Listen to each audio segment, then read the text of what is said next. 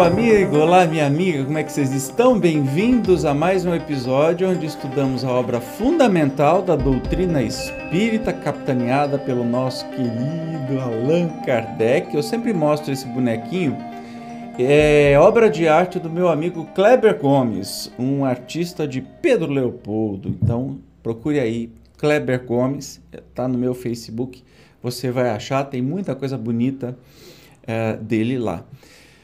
Estudando o céu, o inferno, a justiça divina segundo o Espiritismo, e nós estamos no capítulo é, sexto da segunda parte, que trata de criminosos arrependidos. Bandido bom é bandido morto? Então, bandido bom é bandido arrependido, é bandido recuperado.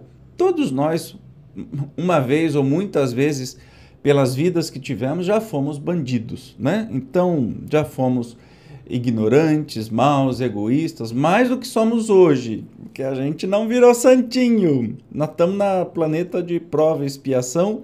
É um planeta que não é para gente lá muito boa, entende? Então não vamos nos convencer, não nos convençamos disso.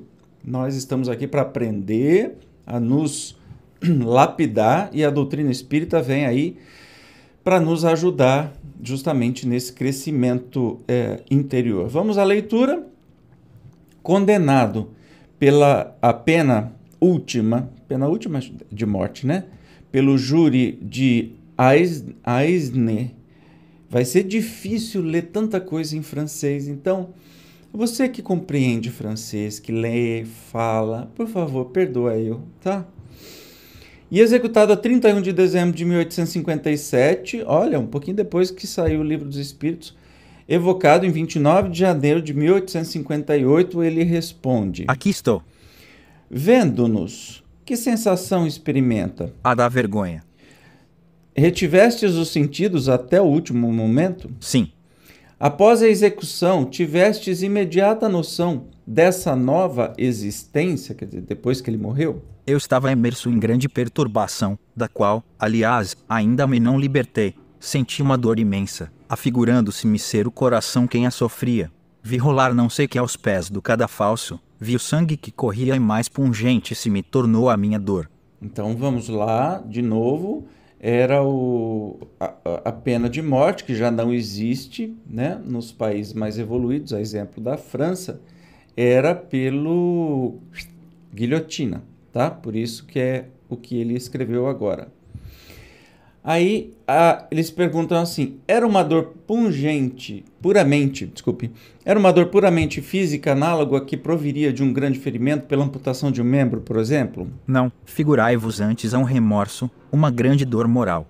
Mas a dor física do suplício a quem experimentava, o corpo ou o espírito? A dor moral estava em meu espírito, sentindo o corpo a dor física, mas o espírito desligado também dela se ressentia. Vistes o corpo mutilado? Vi qualquer coisa informe, a qual me parecia integrado. Entretanto, reconhecia-me intacto, isto é, que eu era eu mesmo. Olha que interessante. Então nós temos aí que a morte, o momento da morte em si, ela não traz dor física, até mesmo porque o corpo para de sentir, mas é uma dor moral, entende?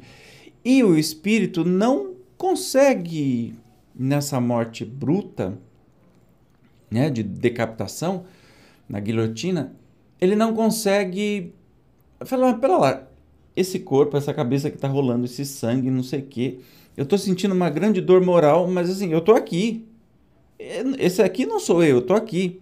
Entende como o espírito permanece e ele acha que está com o corpo, ainda que, olha, isso aqui não sou eu, isso aqui é um boneco, mas sente, sente uma grande dor moral. Que, eh, que impressões vieram desse fato, né? Eu sentia muito a minha dor, estava completamente ligado a ela. Será verdade que o corpo viva ainda alguns instantes depois da decapitação?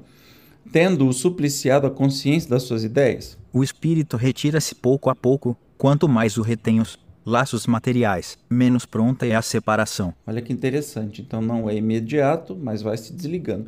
Dizem que se há notado a expressão da cólera e movimentos na fisionomia de certos supliciados, como se estes quisessem falar. Será isso efeito de contrações nervosas ou um ato da vontade? Da vontade, visto como o espírito não se tem desligado.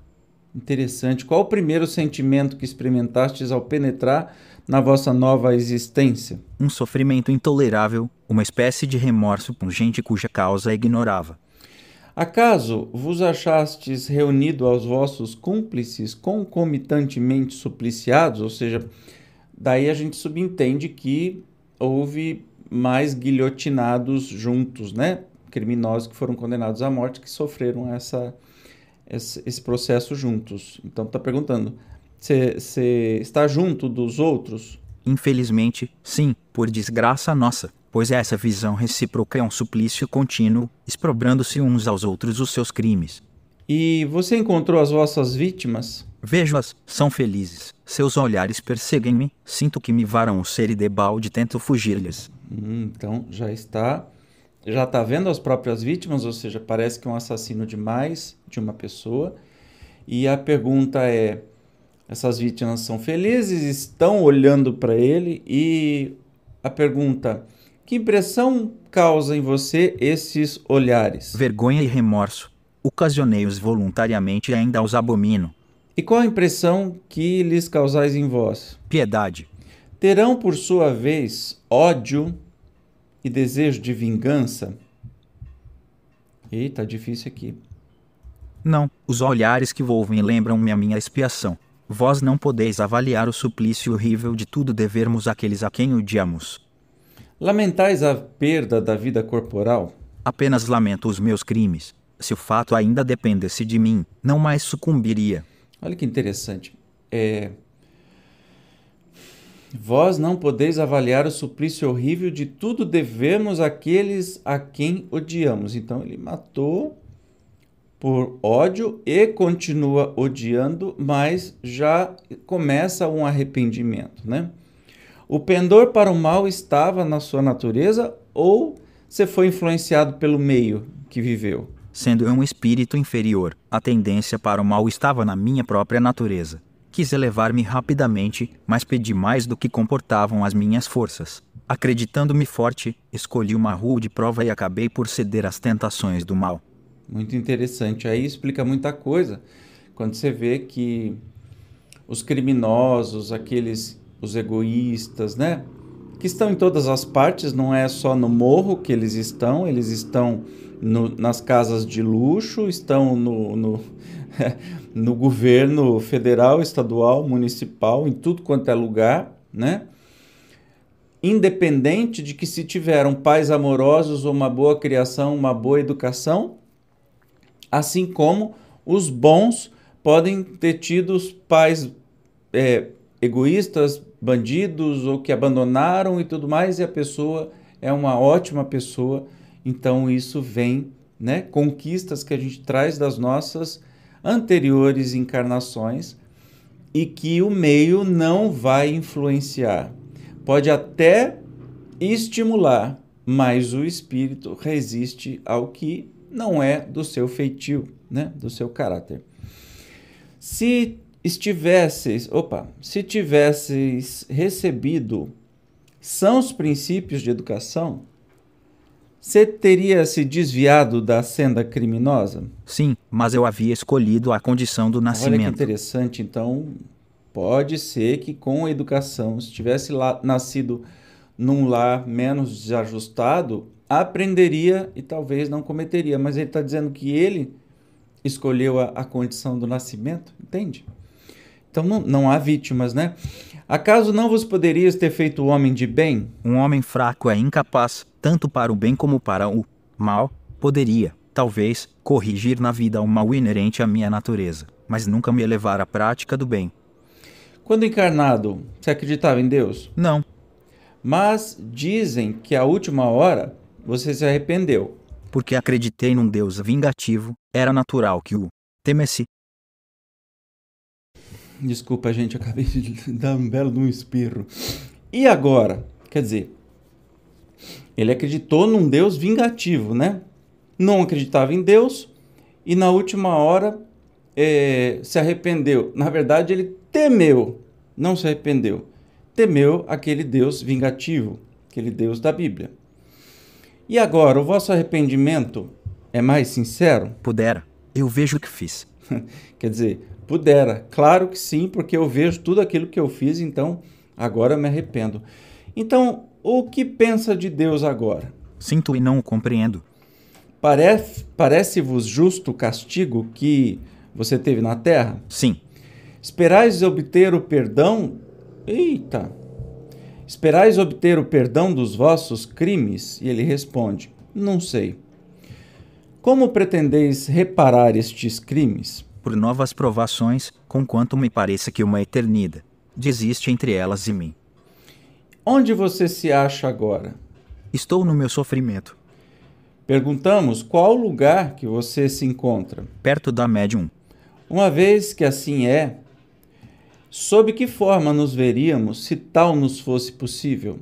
Ver-me-ei sob a minha forma corpórea, a cabeça separada do tronco. Vixe, Maria. Podeis aparecer-nos? Não, deixai-me.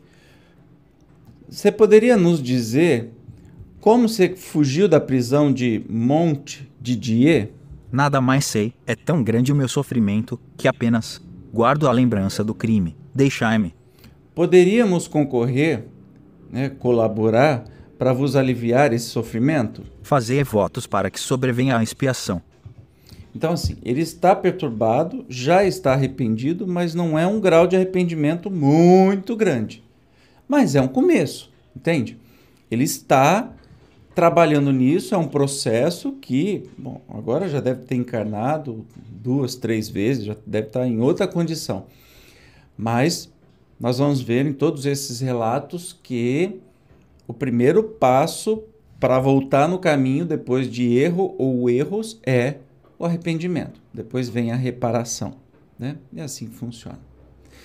Legal, né? No próximo nós vamos conhecer mais um relato de um espírito é, um criminoso arrependido chamado Benoist, Benoist, Benoist, não sei falar. Eu te espero como sempre, muito obrigado pela sua presença e até o próximo. Tchau!